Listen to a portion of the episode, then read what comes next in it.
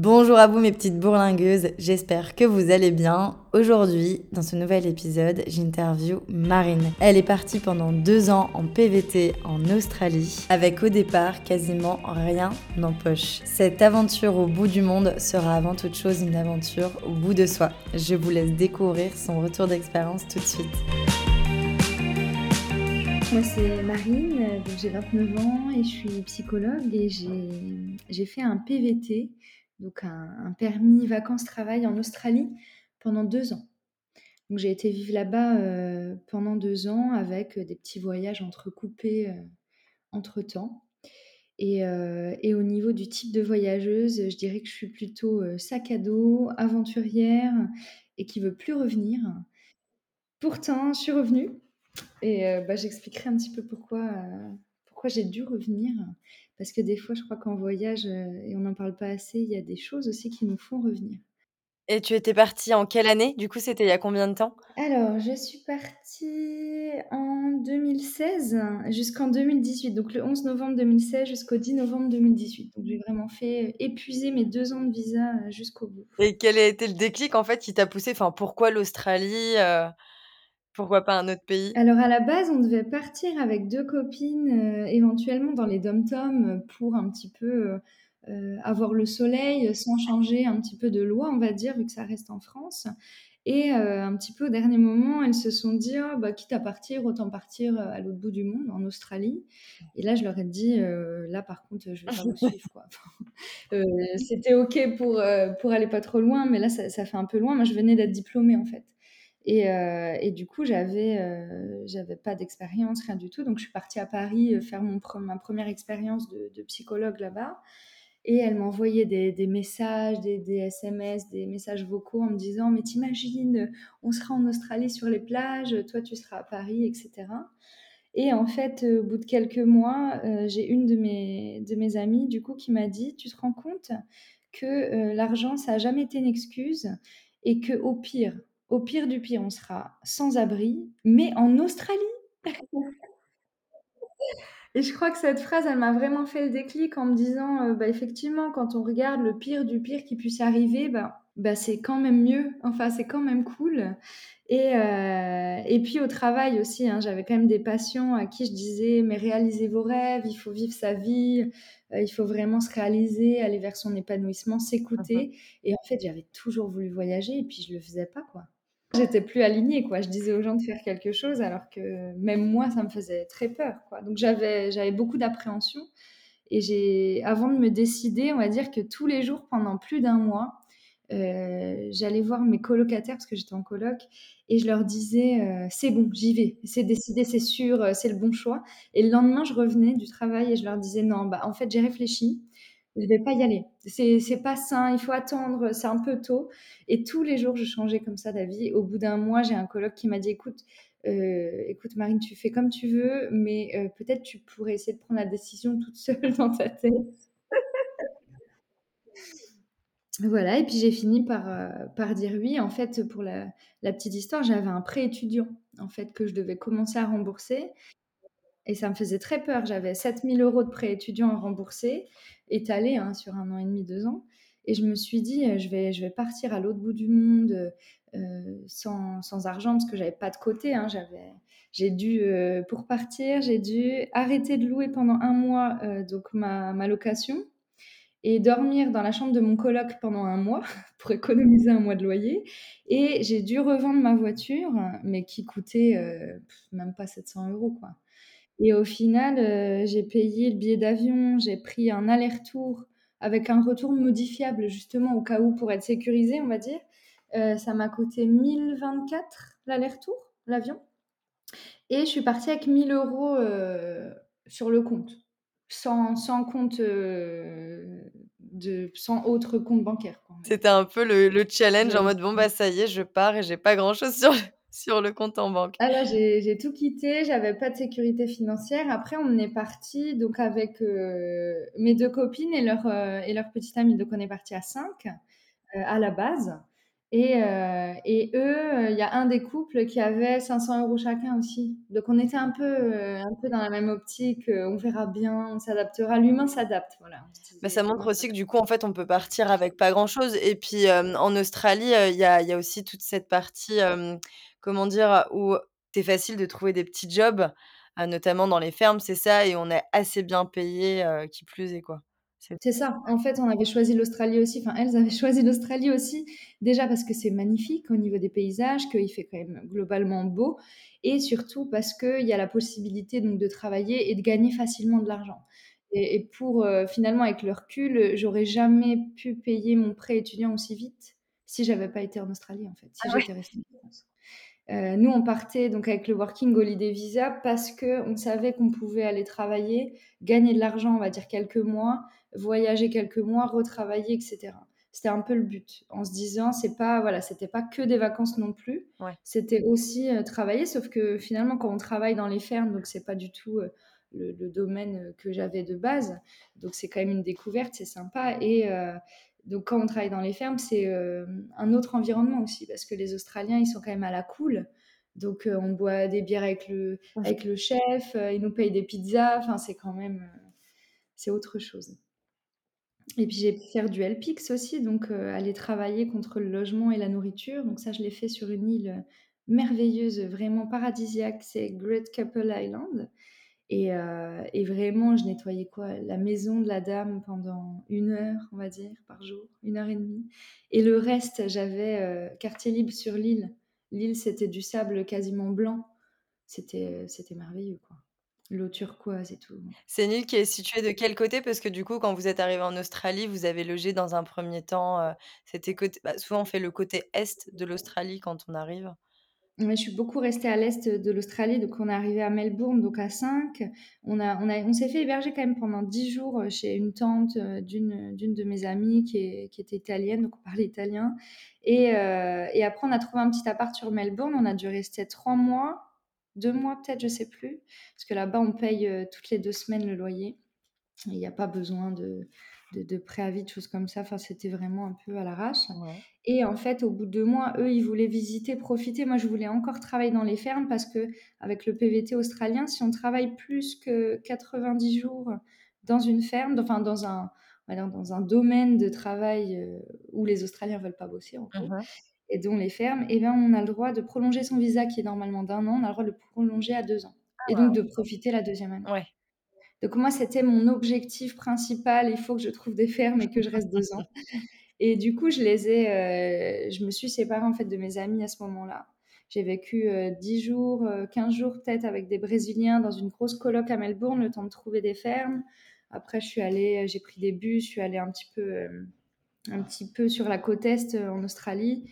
Heu, j'ai pas fait Sydney, mais j'ai fait, voilà tout ce qui était, Cairns, Brisbane et cetera et heu et c'est des on va dire, c'est des endroits où quand même, heu, il y a il y a beaucoup de monde, quoi. L'Australie, c'est très, très vaste, c'est plus grand que l'Europe et il y a des endroits où il y a vraiment des gros regroupements de personnes et des endroits un peu comme le Canada, des endroits où où c'est un peu, heu, c'est vide, quoi, Ouais. très désertique, voilà et pour, pour la petite, anecdote, on va dire, moi, mon anglais parce que souvent, c'est ça qui bloque les gens pour partir. Moi, mon anglais était pas, était pas foufou. Je suis, heu, 1 semaine avant de partir, je suis allée dans un bar, heu, à Paris où, heu, le but, c'était de parler d'autres langues avec des avec des gens, des étrangers et tout ça et j'avais choisi la langue, anglaise. On avait des petits badges et j'avais écrit que je voulais apprendre l'anglais et quand j'ai dit à la table avec qui j'étais que je partais 1 semaine après en Australie, au vu de mon accent et de mon niveau d'anglais, ils ont rigolé. Ils me disaient: «Mais tu es folle, tu es folle, heu» et heu et je l'ai fait, quoi. Donc heu, je pense que je pense qu'on peut le faire même avec vraiment des toutes petites bases d'anglais. Il faut juste savoir que l'australien, c'est pas de l'anglais, hein. C'est vraiment un accent, Ouais, ils ont un accent très prononcé. et en plus, moi, j'allais dans les fermes souvent, donc c'était vraiment ils articulent pas, en fait Ah et par exemple, heu, au lieu de dire, afternoon, donc après-midi, ils disent avro. Oh waouh! Ah ouais, d'accord. On on sait pas où sont passées les lettres, voilà. Donc heu, la 1re fois que j'ai cherché du travail, heu, c'était à Melbourne. Je voulais faire serveuse pour commencer, un petit travail de serveuse. alors que j'avais même pas d'expérience et que mon anglais était horrible. Le serveur me dit, le manager me dit, me baragouine un truc. Je, je sais même pas s'il m'a dit de revenir ou pas. Donc bon, à mon avis, il m'a pas dit de revenir du coup. Mais j'ai tellement rien compris, il a dû me mimer le mot plateau. Du coup, euh, voilà, la recherche de travail, c'était un peu catastrophique jusqu'à ce que je tombe. Euh, j'avais pris un, métro au hasard un petit peu euh, pour, pour aller un peu plus loin en banlieue plutôt que Melbourne Centre. Et je suis tombée sur un, sur un petit café, l'air de rien en fait. et, et, les proprios étaient, étaient grecs. Du coup, ils avaient un vrai anglais, ils avaient un anglais compréhensible. Et, euh, et ils m'ont dit, bah, écoute, ce que je fais, je te prends un essai pour faire la plonge. Et si ça va pas, bah, tu ne reviendras plus. Je te payerai juste ton essai. Et en fait, lui, il avait rien à perdre finalement. Et il m'a pris, ça a bien matché. Donc, du coup, j'ai fait ça pendant, pendant un mois et demi, je crois. Donc pour commencer, quoi, pour enflouer, on va dire les caisses. Après, pour être honnête, j'ai quand même fait une cagnotte litchi le jour de mon anniversaire. Donc je suis née en décembre, donc je suis arrivée en novembre. En décembre, je me suis dit, j'arriverai pas à payer le loyer et tout, etc. avec seulement l'argent que je viens de me faire. Euh, donc euh, payer mon prêt, voilà, c'était ça. J'arriverai pas à payer ma mensualité de prêt étudiant. Donc j'ai fait une cagnotte litchi pour ma famille en disant pour mon anniversaire, euh, payez-moi ma mensualité de prêt. Eh, mais par contre, ceci dit, c'est une super idée. C'est fallait y penser. Et ils ont rigolé parce qu'ils se sont dit, voilà, elle a fait un peu la belle et elle a quand même besoin de nous, quoi. C'était un petit clin d'œil, c'était mignon. En tout cas, tout ça pour dire aussi qu'il faut pas se mettre de barrière au niveau de la langue et comme quoi tu as quand même réussi à trouver du travail euh, assez facilement avec de la volonté, quoi. C'est ça. Alors, il euh, faut accepter les non, les refus. Ouais, bien sûr. Parce que c'était des jours et des jours avec le CV. Euh, à essayer de, de, un truc. Euh, en plus, j'avais pas d'expérience. Moi, ma seule expérience, c'était euh, soit animatrice de vacances adaptées, soit psychologue. Et du coup, bah, sans, anglais, sans anglais, c'était trop compliqué. Et du coup, enfin, il m'a regardé rigoler, quoi. mais, mais on peut, on peut toujours voilà, partir, que ce soit avec peu d'argent, avec un anglais qui est pas, qui est pas ouf. Je pense qu'on peut toujours s'en sortir à partir du moment effectivement où on est déterminé et où on accepte aussi de sortir de sa zone de confort parce que c'est quand même euh, c'est particulier. Parce que là c'était des vacances et en même temps c'était pour chercher du travail. Mhm. donc au niveau de la confiance en soi ça, ça fait travailler la confiance en soi quoi. Ouais clairement clairement. Et du coup, au bout de, enfin, mmh, après tout ce temps-là, tu, es resté combien de temps en fait à, travailler et combien de temps en tout pour tout du coup à, voyager et profiter un peu de l'Australie? Euh, J'ai pas fait exactement le calcul. Je dirais qu'à chaque fois, je travaillais entre deux et quatre mois max, donc on va dire trois mois. Euh, ça a dû m'arriver trois fois, on va dire, de travailler pendant trois mois non-stop avec des grosses, grosses amplitudes horaires. Euh, parce que dans les fermes, voilà, je voulais faire déjà beaucoup d'argent et je me disais, quitte à être euh, au travail, autant, autant faire euh, pas mal de pas mal d'heures. je suis partie quand même presque deux mois en Thaïlande, je suis partie un mois en Indonésie. J'ai voyagé pendant, j'ai fait un, road trip de trois semaines en Australie, donc de Melbourne à, à Cairns, je crois. J'ai été, j'ai été en fait à travers le désert avec deux de mes amis, on est parti à Alice Springs. Donc c'était vraiment le road trip en mode euh, toile de tente sur le toit de la voiture pour eux et moi toile de tente par terre à, à se poser sur des parkings. Euh, donc l'application euh, Park Fortnite, ça nous a bien bien aidé aussi. En Australie, il y a beaucoup beaucoup de, de camping gratuits, de fréquents où on a le droit de se poser, où des fois il y a même des douches. Enfin, c'est vraiment vraiment pas mal. Euh, on va dire que sur les deux ans, j'ai dû travailler un an, en, si on met tout bout à bout. Au cumulé, ouais. Voilà. Et, euh, et, justement, pendant tous ces trips-là, vous y prenez comment euh, Bon, bah, du coup, tu as des applis qui te permettent de, de, bien t'organiser quand même, mais c'était c'était un peu au jour le jour. Vous saviez plus ou moins ce que vous voulez faire ou pas du tout? Alors moi, je suis plutôt du genre à voir au jour le jour, hein, mais ce qui peut euh, créer des petits soucis euh, au niveau organisation, de se retrouver. Ça m'est déjà arrivé de me retrouver en fait dans une ville en me disant, bah, je trouverais bien une auberge, et en fait les auberges sont complètes. Et du coup, je me retrouve euh, avec ma toile de tente. En fait, je devais, je devais aller, je devais aller travailler dans une ferme. J'avais eu un plan par quelqu'un sur Facebook, etc. Et il y avait un autre, un autre jeune Français qui cherchait aussi, donc on devait se rejoindre dans la ville. Euh, et, on me voyait pour l'auberge plus tard. Et donc, je me retrouve avec un, jeune, ça va, il avait mon âge, mais un jeune que je connais pas. à dire: «Bon, bah, du coup, moi j'ai une tente, bah, on plante la tente, près d'un dans un endroit quoi, en attendant que les auberges rouvrent demain», en espérant retrouver une auberge, qui soit pas pleine, quoi. Ouais, bah, ouais. Mais mais après j'avais des amis, qui étaient, voilà, en fonction de avec qui j'étais, parce qu'en fait, finalement, je je me séparais beaucoup de mes amis pour aller avec d'autres gens. Des fois, j'allais toute seule, mais finalement, je rencontrais des gens sur le chemin et en fonction, en fait, de la personnalité des gens avec qui j'étais, heu, ça m'arrivait de les laisser un peu, heu, tracter le truc, Ouais. c'est-à-dire que, voilà, j'ai une copine en road trip qui regardait à l'avance sur Park Fortnite où est-ce qu'on pouvait s'arrêter, en fonction de est-ce qu'il va faire nuit ou pas, enfin voilà. Moi, j'étais plus du genre à rouler et puis je m'arrêterai quand je suis fatiguée, quoi. Ouais. Mais bon, bah, c'est pas je suis pas sûre qu'il y ait, heu, il faut trouver un juste milieu, je pense. Et et voilà, donc du coup, heu, c'était un peu l'aventure et en même temps beaucoup, beaucoup de rencontres, du voyage, du travail, mais finalement, tout s'enchaînait tellement vite. J'avais l'impression de ralentir quand même, c'est-à-dire que je me suis mise à méditer. Comme c'était du travail en ferme, j'écoutais beaucoup de livres audio. J'ai jamais autant lu de ma vie, en fait. Je faisais un travail qui était très manuel, donc du coup, mon cerveau, il était disponible, on va dire. Donc j'écoutais j'écoutais des livres de développement personnel, de spiritualité et cetera et en fait, c'est un voyage qui m'a vraiment, heu, ouverte, heu, au niveau de l'esprit, quoi. Je me suis vraiment, vraiment découverte, on va dire, à travers ce voyage et je pense que ça, si les gens hésitent à voyager, je crois que c'est un truc qu'il faut savoir, ça va ça va remuer à l'intérieur au niveau de déjà effectivement de la confiance en soi et le fait d'être face à soi-même. Parce que même si on rencontre des gens, quand on Mmh. voyage en solo surtout, on on se retrouve face à ses peurs, heu, primaires, voilà, la peur du danger, la peur du manque, de manquer d'argent, de manquer de nourriture, de pas savoir où dormir et puis la peur de de pas de pas savoir gérer, en fait. Tout toutes ces peurs-là, on est obligé d'y faire face finalement et ce qui est bien, c'est qu'une fois qu'on y a fait face, on se dit: «Waouh, en fait, je suis capable» et pour ceux qui retournent Ouais. après en France, ils se disent, heu: «Bah, c'est bon quoi, je suis je suis rodée». Et j'allais justement te demander, enfin, finalement, c'est quand même justement une partie épuisante qu'il faut prendre en considération parce que du coup, heu, parfois ça peut prendre un peu de temps quand même, heu, voilà, de de réussir à trouver, heu, son équilibre et d'arriver à faire face justement, heu, comme tu disais, à tous ces problèmes. Heu, ça t'a pris combien de temps, toi, justement, de de vraiment trouver cet équilibre parfait? Enfin parfait, peut-être pas, mais heu J'ai j'ai trouvé un équilibre en fait, heu, on va dire au bout de 4-5 mois. Globalement parce qu'aussi mon anglais s'améliorait, donc je pouvais aussi être plus indépendante de ce point de vue-là, demander plus facilement les informations et cetera. Mais heu, le problème, c'est que cet équilibre-là, heu, il s'est brisé, on va dire au bout de, je sais plus, ça devait faire, heu, 1 an et demi, un truc comme 1 an et 3 mois que j'étais en Australie, donc j'avais renouvelé mon visa, j'avais réussi à faire mes fermes. Mes amis, moi, ils étaient partis au bout d'un an de toute façon, donc j'avais, j'avais retrouvé d'autres gens, j'étais partie un peu en solo.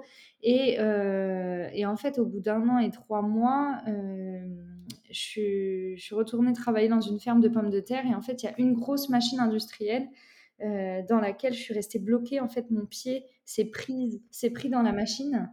Et du coup, je suis restée bloquée, pendant 1 heure et demie dans une énorme machine où, où 2 rouleaux me compressaient, en fait, la cuisse et ça m'empêchait de ça empêchait le sang de circuler, en fait, dans la jambe et j'ai vraiment, vraiment cru que j'allais mourir, pour le coup. Donc hem, ce genre de choses, ça peut arriver et hem, ça peut arriver en France, ça peut arriver en voyage, mais du coup, c'est vrai que c'est le genre de choses qui peut aussi remodeler notre conception du voyage. Et du coup, bah, ce qui était bien, c'est que j'avais lu plein de choses sur, heu, voilà, le développement personnel, heu, je m'étais un peu renseignée sur le bouddhisme et cetera. J'avais fait un stage de 10 jours dans un temple bouddhiste en Thaïlande et tout, donc là, je me suis dit: «Bon, bah, je suis coincée dans cette machine, donc je vais je vais méditer, je vais voir, je vais utiliser tout ce savoir-là, là, je vais le mettre en pratique». J'avais un peu l'idée que c'était un peu la vie qui me «testait» entre guillemets, parce que heu, la théorie, c'est bien, mais voilà. Et heu, j'ai commencé, voilà, à me mettre moi-même en espèce d'état d'auto-hypnose, on va dire, pour gérer vraiment la douleur qui était insupportable. Et je voyais que je perdais un peu connaissance au fur et à mesure du temps qui passait, donc j'avais toute une équipe autour de moi qui s'agitait, j'entendais s'agiter. Et et les pompiers ont fini par venir. Et du coup, heu, voilà, hôpital, urgence, à regarder si ma jambe allait bien et tout ça. Les pompiers ont dû venir pour m'enlever parce que le sang avait tellement pas circulé pendant longtemps que ça il y a des risques que ça forme des caillots de sang, en fait et que ça monte au cerveau. Voilà, exactement. Du coup, du coup, j'arrive à l'hôpital, j'ai pas de portable, heu, j'ai pas ma famille sur place forcément, je suis en Australie. Heureusement, donc j'avais déjà une assurance voyage, ça vraiment, faut pas économiser là-dessus parce qu'on est vraiment, vraiment pas à l'abri et que le système de soins dans les autres pays, c'est pas du tout comme en France. Et de toute façon, mon, chef, on va dire qu'il se sentait un peu coupable que sa machine se soit pas arrêtée, parce qu'à mon avis, il n'y avait pas une bonne sécurité. Euh, il m'a tout payé, les frais d'ambulance. euh. Pour exemple, l'ambulance aller-retour, c'était... Enfin, l'aller-retour, le fait qu'il vienne et qu'il m'amène à l'hôpital, c'était déjà 800 dollars. Donc ça, si on n'a pas d'assurance et que le chef paye pas, euh, déjà, on n'est même pas encore arrivé à l'hôpital, on est déjà endetté, quoi. Donc je parle même pas du, du scanner et tout ça. Enfin, au final, ce que je voulais dire, c'est qu'au final, j'allais bien, hein, heu, j'ai pas eu de séquelles particulières, une grosse cicatrice sur le muscle, on va dire, de la jambe. Donc du coup, j'ai pas, hem, j'ai eu du mal à marcher pendant, heu, on va dire 2 semaines et puis, heu, après, j'ai pas pu retravailler tout de suite. Donc heu, ça aussi, il faut le prendre en compte. C'est-à-dire que si on part c'est vrai que moi, je suis partie vraiment à l'arrache, sans argent et cetera, entre guillemets.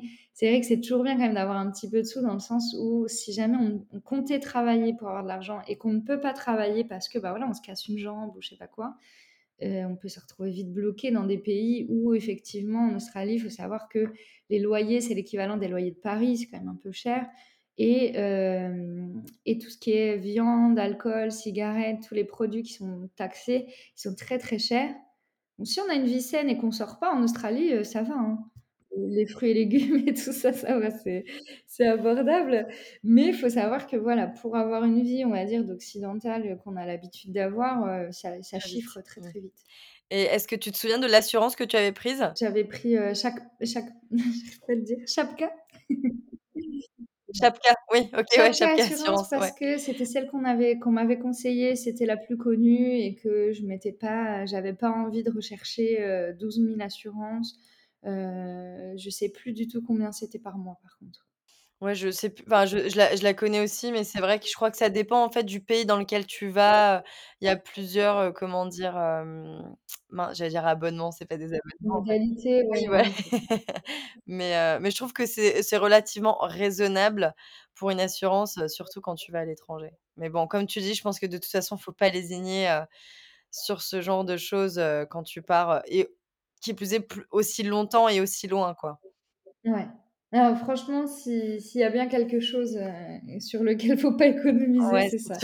Économiser sur le les vêtements, ce que vous voulez, arrêter de fumer ou je sais pas, mais n'économisez pas sur l'assurance, heu, c'est pas du tout on a trop l'habitude en France que tout soit Ouais. remboursé, mais c'est vraiment, c'est vraiment ça chiffre très, très vite, quoi. Et j'avais une autre question parce que du coup, tu parlais des logements comme quoi c'était très cher.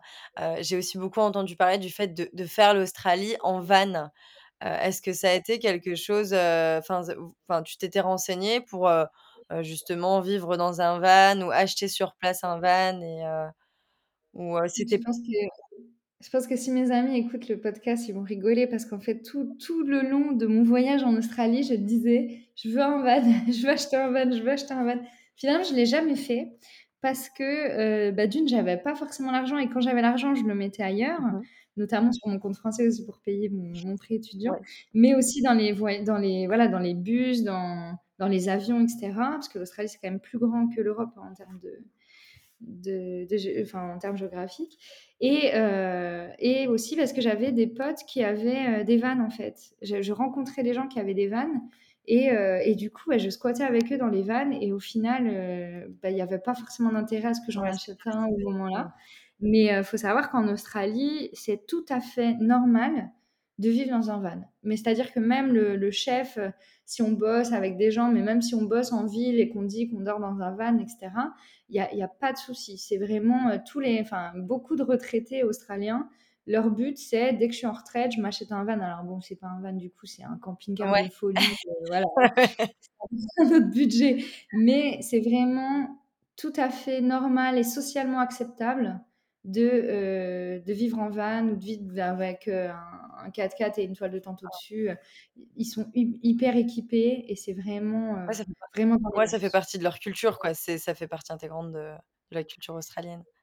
bah, c'est tellement grand, il y a tellement de zones désertiques et cetera, que je crois que c'est c'est même compliqué de faire ça, en Mmh. fait, quand on a envie de voyager, ouais, effectivement, sur du long terme. Moi, j'avais une copine, c'était un peu le deal, c'est-à-dire que, je l'avais rencontrée donc sur Facebook, il y avait un groupe, les, les Français en Australie. Mmh.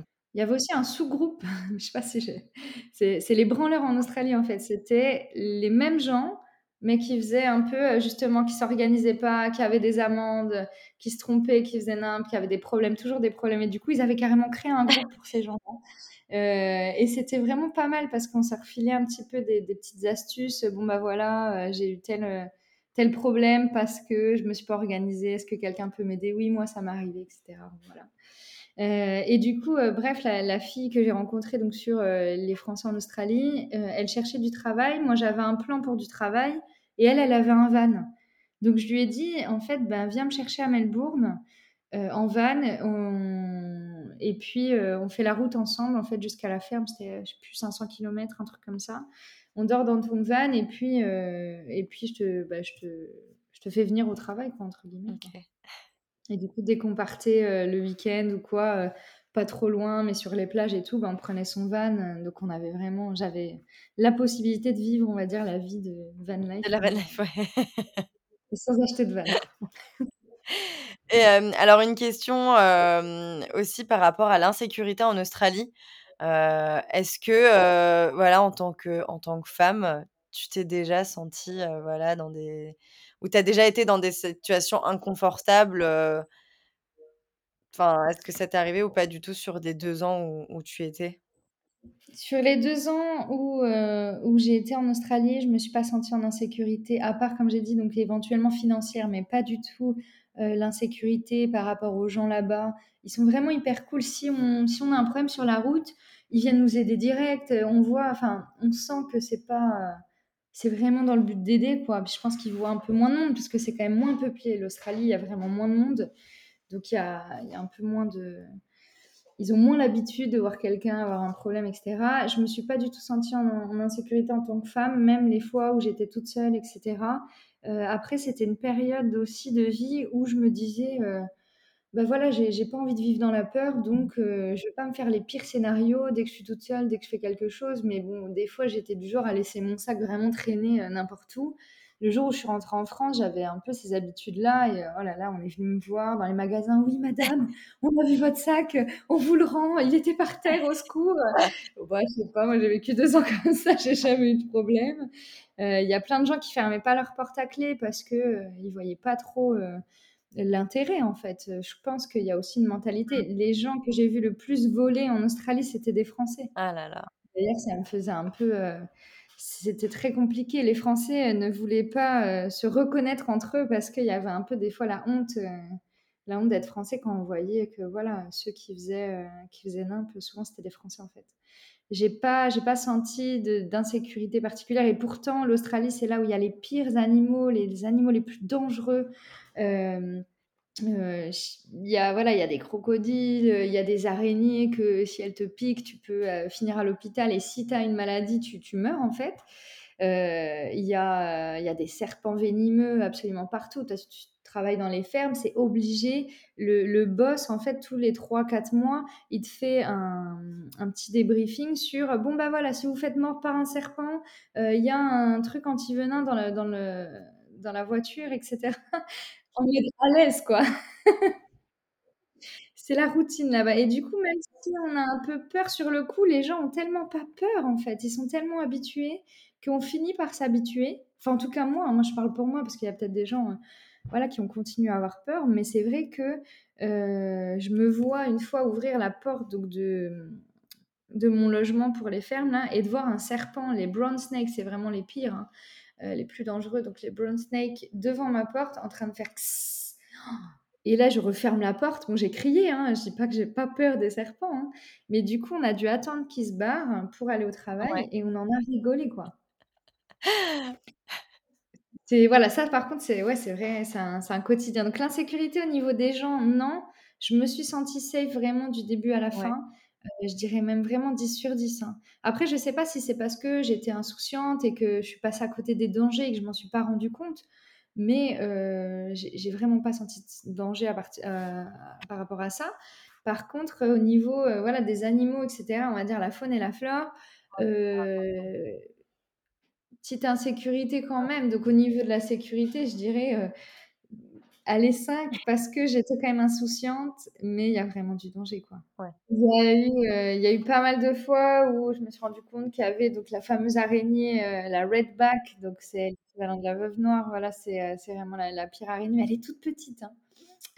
Plein de fois où je me suis dit: «Mince», voilà, c'était à 2 doigts de me faire piquer, on va dire, mais comme on s'en rend compte après coup, ça va mieux. Mais j'avais aussi un pote, heu, que j'avais rencontré en Indonésie qui m'avait briefé en me disant: «Bah, voilà, si tu vas bosser dans les fermes en Australie», lui, il avait déjà fait l'Australie, «tu tu secoues toujours tes chaussures avant de les mettre, parce que c'est un réflexe que, bah, français, on n'a pas, mais en fait, il peut y avoir n'importe quoi dans tes chaussures». Voilà, heu, après au niveau danger, non. Par contre, effectivement, il y a plein de fois où on a envie de prendre la voiture et on se rend compte qu'il y a une énorme araignée, parce qu'il y a des grosses, heu, ants-man là-bas. C'est des grosses, grosses araignées. Elles sont pas dangereuses, mais elles font vraiment peur. Et heu et du coup, bah, on essaye, voilà, il y a tout le monde qui a peur, on essaye un peu de les de chasser de la voiture parce qu'elles se mettent, heu, tranquilles sur le rétro, heu, voilà, elles font leur nid, tranquillement. J'ai eu un moment où il y avait tellement, il y avait au moins 10 crapauds, 10 grenouilles dans dans la maison où j'étais en ferme. Moi, je m'en fiche en soi, mais c'est vrai que les les gens avec qui j'étais, se disaient: «Mais c'est pas possible, déjà d'une, c'est pas hygiénique, en plus c'est crade, on sait pas s'il y a des maladies», enfin mais c'est vrai que moi, je me sentais pas, heu, je voyais je trouvais ça rigolo, en fait. Et je pense que ça dépend des mentalités. De comment on voit les choses, de notre vécu, peut-être aussi par rapport à certaines choses, mais heu, en tout cas, je me suis sentie soutenue par le peuple australien, vraiment. C'est-à-dire que je savais que, heu, si, heu, j'avais un problème d'hébergement, si j'avais un problème de quoi que ce soit, il y aurait en fait des Australiens, en fait, qui seraient là pour m'aider et cetera. J'ai des potes qui ont eu des grosses galères avec la voiture, ils sont en panne en plein milieu d'une route nationale et cetera. Le maire de la ville les a remorqués, il les a fait vivre chez eux pendant 1 mois. Enfin, c'est c'est une autre mentalité quand même. Et est-ce que tu as d'autres recommandations ou des tips à partager à des filles qui auraient envie de partir en PVT ou dans d'autres circonstances, heu, pour profiter en fait à fond, heu, du pays, les plus et les moins, peut-être les bons plans à faire et à voir, et en même temps pouvoir nous partager aussi peut-être tes coups de cœur de ton voyage?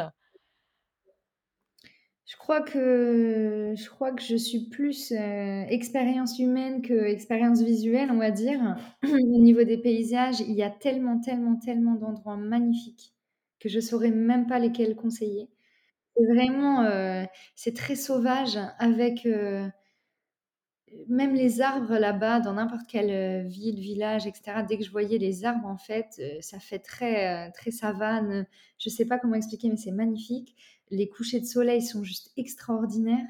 Je crois qu'il y a un problème de couche d'ozone, là-bas, donc il y a énormément de de cancers de la peau à cause du soleil, donc le soleil tape très fort. Mais du coup, ben, en fait, on voit très bien, il y a quand même moins de pollution, en fait, dans tout ce qui est en dehors des villes. On voit très bien les couchers de soleil, on voit toutes les étoiles. Coucher de soleil et heu, nuit étoilée dans le désert, je le conseille vraiment parce que, heu, j'ai jamais vu autant d'étoiles de ma Ah vie. waouh, ouais. C'est c'est juste extraordinaire. Alors, faut savoir juste le désert, il fait très chaud la journée, mais il fait très froid la nuit. Donc faut prévoir vraiment des des sacs de couchage, heu, voilà, heu, spécia spéciaux pour, heu, pour le froid, pour la nuit, quoi. Il y a énormément de mouches si vous allez dans le désert, voir, le gros caillou là, Ouais. Heu, il faut absolument, heu, soit y aller à la bonne saison, soit, heu, prendre quelque chose pour, se protéger le visage parce qu'en fait, les mouches, elles viennent vraiment sur les Oh. lèvres, au coin des yeux, dans le nez et tout, enfin, c'est pas, c'est pas Ouais, possible, c'est pas quoi. vraiment agréable. Donc voilà, après mon mon seul vrai conseil, c'est, bah, d'écouter son instinct comme, voilà, comme beaucoup de voyageurs disent, c'est-à-dire, voilà, si tu le sens pas d'aller là-bas, n'y va pas, si tu sens pas cette personne, n'y va pas, ne lui parle pas et cetera. Mais par contre, si, heu, si tu as envie d'aller quelque part, que tu sens que c'est une expérience qui qui vaut le coup, que tu te sens un peu aussi pousser des ailes en te disant: «Bah, voilà, ça c'est un truc que j'aurais jamais osé, cette fois j'ose» et ben, vas-y parce que, heu, parce qu'en fait, tu regretteras pas. Là, j'ai eu un j'ai quand même eu un accident mort entre guillemets «mortel», non, parce que je suis pas morte, mais, heu, grave et dangereux.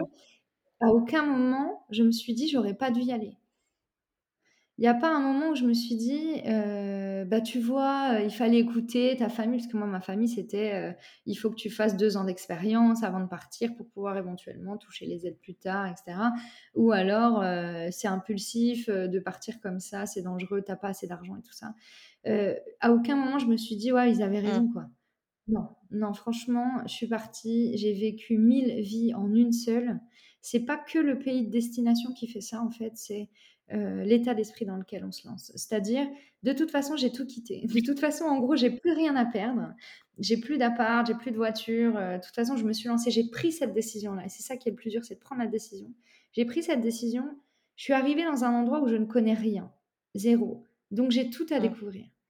Donc en fait, juste vivez le truc à fond. Si vous rencontrez des gens qui vous disent: «Waouh, heu heu, moi j'ai été là, c'était super» et que vous avez envie d'y aller et que c'est pas votre plan de départ, allez-y, changez vos plans.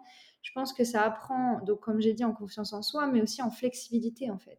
On apprend à s'adapter, à se faire confiance et à changer de plan et à se dire: «Bah ouais, en fait, à la base, je sais pas, je suis partie en Australie, admettons, pour faire telle et telle chose, heu, par exemple, travailler dans les fermes et finalement, bah non, en fait, j'ai eu envie de faire autre chose ou j'ai rencontré des gens qui m'ont donné envie de faire autre chose et ben, faut changer, il y a pas de souci, en fait.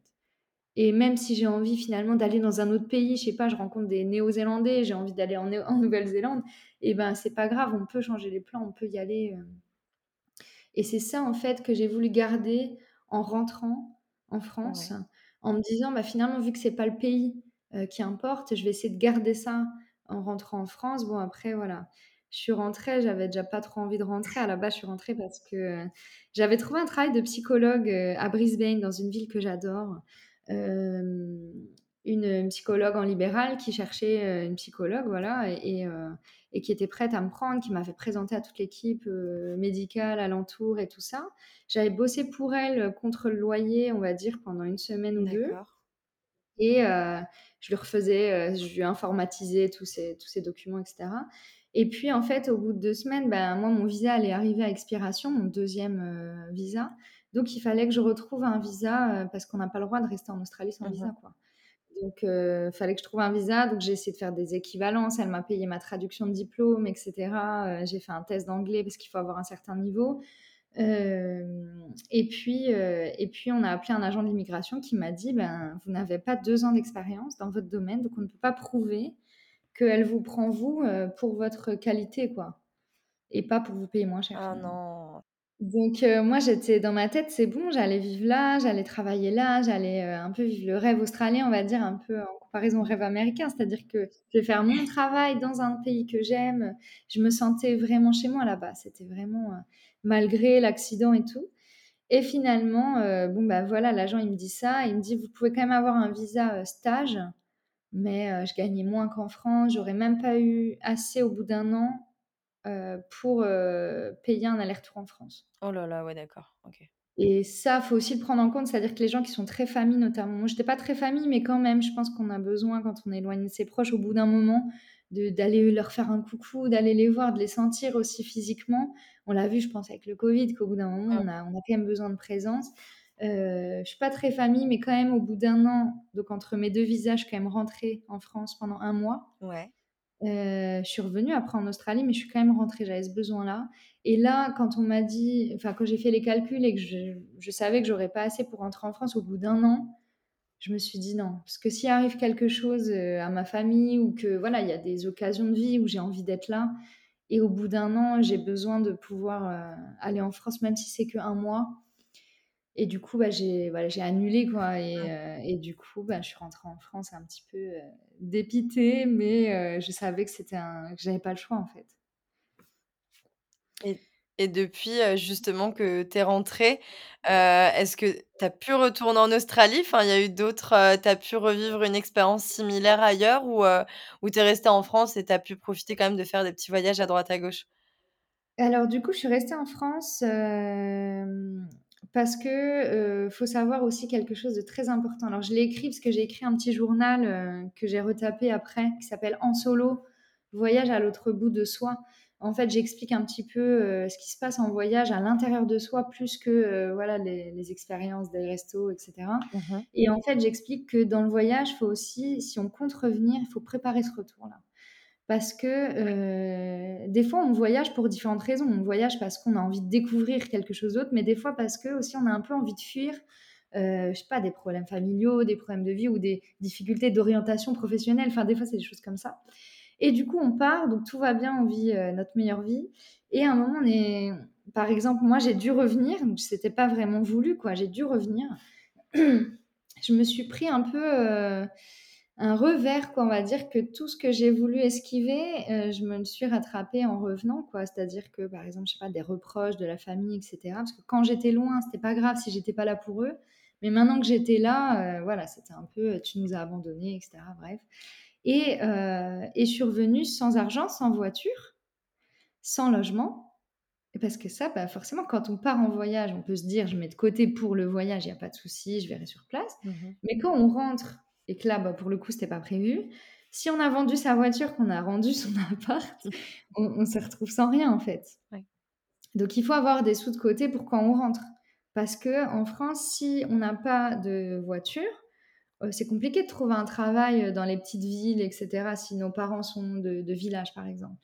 Euh, mais si on n'a pas euh, de logement euh, dans une ville, par exemple, on pourrait se dire bah, je, vais vivre dans la ville, comme ça je peux aller travailler à pied. Mais si on n'a pas de logement, on ne peut pas avoir de travail. Et si on n'a pas de travail, on ne peut pas se payer une voiture, on ne peut pas demander à avoir un logement puisqu'il faut trois fiches de paye, etc. Et donc je me suis retrouvée dans un cercle vicieux. Du coup, j'ai été squatter un petit peu donc, dans ma famille en me disant bah voilà, ils seront contents de me voir. Tout le monde est prêt à m'héberger quand je rentre, donc c'est super. Sauf qu'en fait, moi, je suis en dépression post-retour quand même. Hein. Je suis, euh, j'ai quitté le pays de mes rêves euh, parce que j'avais pas le choix, le soleil, etc. Je suis rentrée en France, il pleut, c'est la grève euh, des gilets jaunes, je sais même pas ce que c'est. Et, et puis tout le monde est un peu aigri parce que, bah voilà, faut payer les impôts, je sais pas quoi, des trucs pour lesquels moi j'étais à l'ouest total. Euh, et, du coup, bah, si par exemple je vis chez ma tante, bah, elle va me dire oui, il faudrait que tu manifestes, oui, il faudrait que tu fasses ça, ou il faut se lever à telle heure, ou il faut manger telle chose. Enfin, on est sous un peu l'obligation et l'humeur des gens chez qui on vit. Quoi. Ouais. Donc si on n'est pas bien euh, au niveau émotionnel, c'est compliqué de, de, devoir vivre chez des gens. Donc euh, voilà, en fonction de comment vous vous sentez, je pense que c'est bien de préparer aussi son retour. Je sais plus ta question du départ. bah, je te demandais si tu... je te demandais en gros si depuis ton retour en France, tu avais eu l'occasion en fait de... de, de revivre une expérience similaire. Mais je suppose que non, du coup, bah, je sais pas, mais euh, ou si tu avais du coup euh, continué à voyager quand même à droite à gauche sans forcément vivre dans un pays. non, en fait, j'ai mis quelques mois à retrouver un travail. Et une fois que j'avais un travail, je m'étais dit, bah voilà, dès que je peux, je pars euh, dans des petits voyages parce qu'on n'est pas obligé d'aller loin. Bien sûr. Donc, je partais en Sicile avec des potes qui avaient un van. Donc, j'ai retrouvé un peu ce truc-là en mode, euh, je calcule rien à l'avance, on vit en van, on cherche sur euh, par Fortnite des endroits où se poser et tout. Donc, ça, c'était vraiment chouette. Après, j'ai acheté moi, il n'y a pas longtemps, là, un, un petit Renault Master justement pour l'aménager, etc. En me disant, bah voilà, en fait, on n'a pas besoin d'être dans un autre pays pour le faire. Bien sûr. sauf que, en fait, bah voilà, il y a eu quand même le Covid, etc., qui, a quand même fermé pas mal de, de portes au niveau du voyage. et il y avait le boulot. Enfin, finalement, au final, je me suis retrouvée dans cette dynamique, on se retrouve vite dans cette dynamique de travailler pour payer les factures, pour payer les impôts, etc., s'installer, euh, être pris par le travail, être fatigué le soir, avoir peu de vacances, les seules vacances qu'on a, faire les choses qu'on n'a pas fait dans la maison, etc. Donc au final, je me suis retrouvée très vite dans le, un peu dans, dans le rythme que j'avais au tout début et du pourquoi je suis partie en fait. Mmh. Et du coup, j'ai quand même acheté le van. Donc, dès que je peux, les week-ends ou quoi, je pars, même si c'est à 20 minutes des fois de chez moi, c'est pas grave. Je prends par Fortnite encore une fois et, euh, et, je me mets dans un, dans un petit endroit où j'ai le droit de, de me parquer et, euh, et j'y reste pour la nuit et qu'il fasse froid ou chaud, je m'en fiche. En fait, je suis déconnectée. Ouais, c'est ça. ça. ça. me fait du bien. Je suis partie un peu à Amsterdam, je suis partie un petit peu euh, en voyage par-ci par-là, en Espagne, avec un van aussi qu'on avait loué là-bas parce que j'ai rencontré quelqu'un après en France.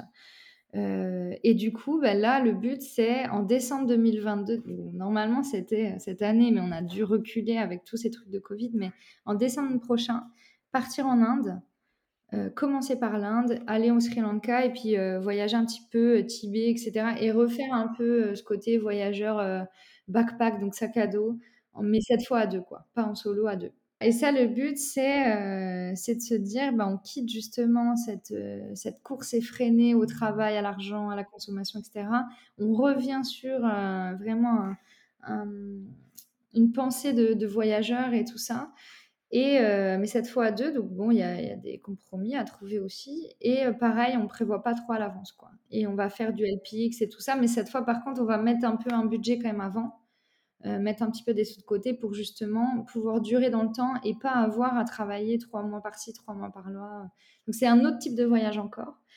Et, euh, et pourquoi pas euh, finir par vivre en van life, on verra, hein, ça se trouve, on aura, de, on aura des, des surprises et c'est ça qui est, et, euh, et, du coup, euh, ce qui me tient, c'est voilà, c'est ce projet-là. Je sais que ça va venir, je sais qu'il faut mettre de l'argent de côté pour ça, pour bien le faire, etc.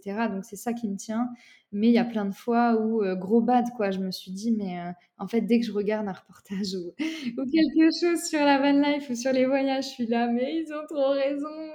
Et pourquoi je suis pas là-bas et tout ça. Mais, mais je pense qu'il faut accepter qu'il y a aussi des moments de vie Là, j'ai quand même, euh, j'en ai profité, comme je disais, il y en a qui partent pour fuir certaines choses, etc. J'en ai profité quand je suis rentrée pour faire des thérapies aussi. Hein. Et c'est-à-dire que euh, les soucis avec ma famille, euh, les problèmes de confiance en moi, toutes ces choses que j'avais un peu fui et tout, j'ai eu besoin de prendre du recul à un moment donné, mais finalement, quand je suis revenue, j'ai reconstruit les bases, en fait avec un thérapeute et tout ça. Et même au niveau professionnel, j'ai pu avancer au niveau professionnel parce que finalement, euh, moi, ce que je fuyais, c'était un peu la vie d'adulte. Hein. C'est-à-dire que je viens d'être diplômée, euh, ça m'arrange bien de, me barrer et de garder ce côté enfant un, un peu impulsif et tout.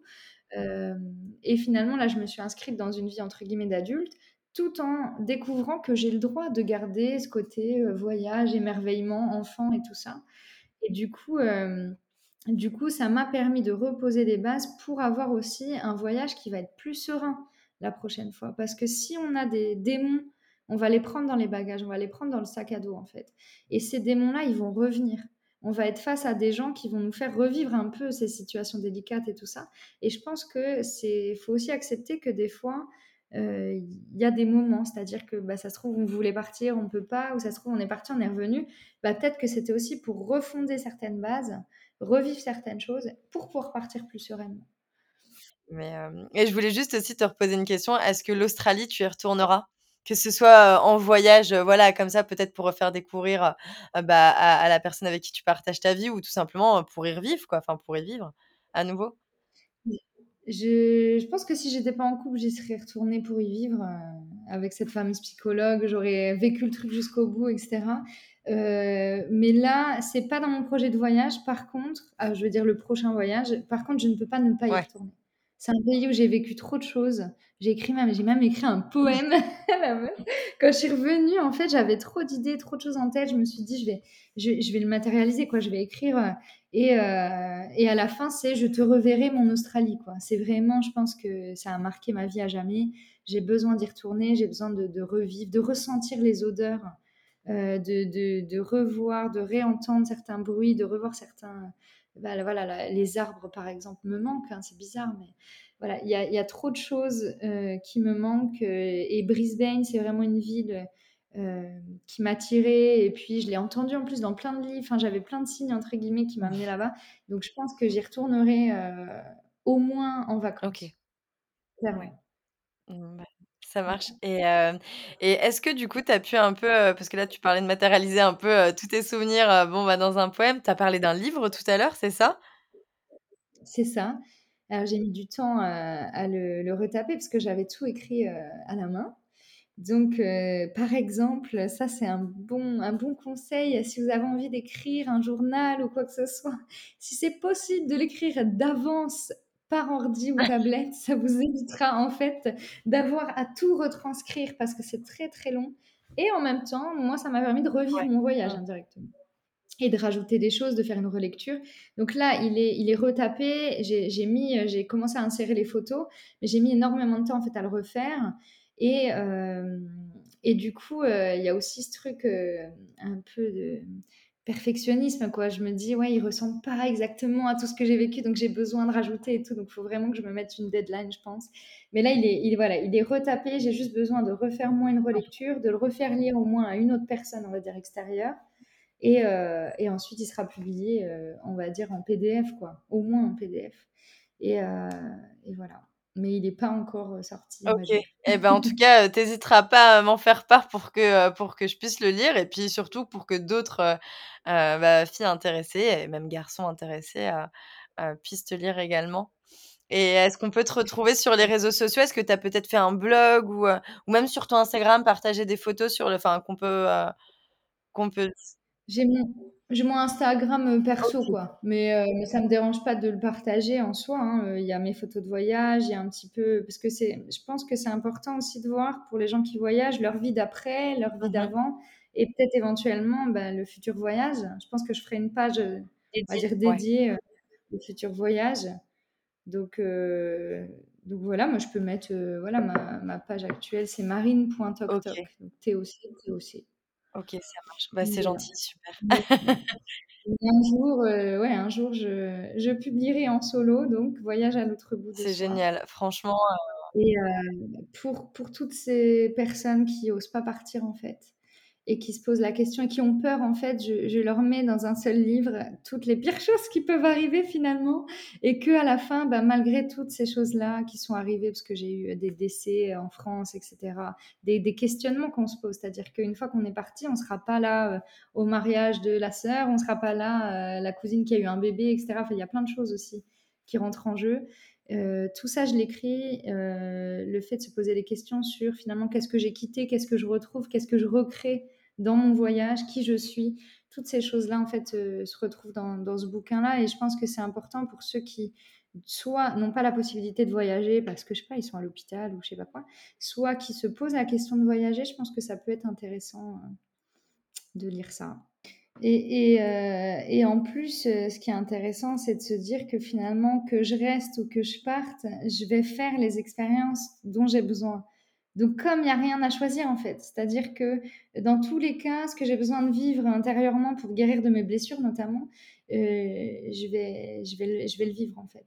Je vais le vivre ici, en France, je vais le vivre ailleurs, etc. Donc, autant kiffer et, et, le vivre euh, un peu, euh, on va dire, à l'extrême. Après, effectivement, il faut, se poser la question, est-ce que je suis prêt ou pas? Mais est-ce qu'on est vraiment un jour prêt à, l'inconnu? Je suis pas sûre. Je pense que tu n'es jamais réellement prêt à, à, être confronté à des situations, bah voilà, des, désagréable, peu importe, enfin, peu importe la gravité de la situation. Hein. Je crois que quoi qu'il arrive, si nos peurs sont trop grandes, elles nous rattraperont. Euh, après, même les gens, parce que j'en ai connu quand même très peu, hein, qui partaient et qui revenaient en disant c'est pas possible. J'en ai vraiment connu très très peu par rapport à tous les gens que j'ai connus qui voyageaient. Mais les gens qui repartaient en disant bah voilà c'était trop dur, soit financièrement, soit euh, l'insécurité intérieure. Souvent aussi l'insécurité elle est intérieure. Hein euh, et ben même eux qui sont partis, qui ont été tellement hors zone de confort, qui ont mal vécu le truc, quand ils sont revenus, quand tu leur poses la question est-ce que, est que tu aurais dû ne pas y aller finalement Ils te disent non en fait, j'ai bien fait d'y aller. Parce que j'ai découvert des choses, parce que je me suis rendu compte de choses et parce qu'au moins je sais que je l'ai fait. Et c'est vrai que ça, c'est la, phrase euh, que, que, je ressors à chaque fois, mais quand on va dans, les, dans les soins palliatifs, donc les gens qui sont en fin de vie à l'hôpital et qu'on leur demande qu'est-ce que, voilà, qu'est-ce que tu regrettes maintenant que tu fais le bilan de ta vie, on va dire, eux, ils vont jamais te dire je regrette d'avoir fait ça, je regrette d'avoir été euh, à tel endroit ou d'avoir construit telle entreprise qui n'a pas marché. Jamais de la vie. En fait, ce qu'ils te disent, je regrette de ne pas avoir osé. Et je crois que c'est ça qui est important, c'est-à-dire que même si on a des peurs, il faut les écouter, c'est-à-dire se dire bon bah voilà, effectivement là j'ai trop peur, je vais reculer à dans deux semaines, il n'y a pas de souci.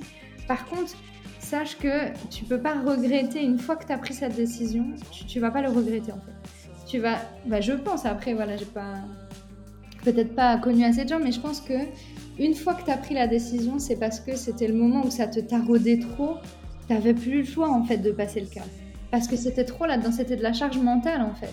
Et du coup, là au moins, bon bah voilà, c'est tout. Tant pis, j'affronte le truc. Au pire, je reviens.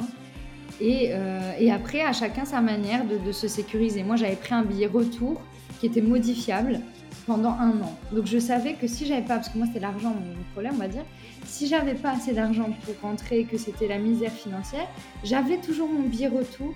Je pouvais rentrer en France, me sécuriser. Il y en a, euh, c'est voilà, euh, mettre de côté avant de l'argent. Il y en a, c'est partir à plusieurs. Ça, ça peut être aussi une solution. ou partir dans un endroit où euh, je me sens en sécurité de base dans ce pays. Je pense que c'est trouver des compromis, mais je crois que, je crois que dans tous les cas, on ne regrette pas. Mes petites bourlingueuses, j'espère que ce retour d'expérience vous aura plu. N'hésitez pas à découvrir le portrait de Marine sur la page des Bourlingueuses Podcast. Et en attendant, je vous dis à très vite dans le prochain épisode.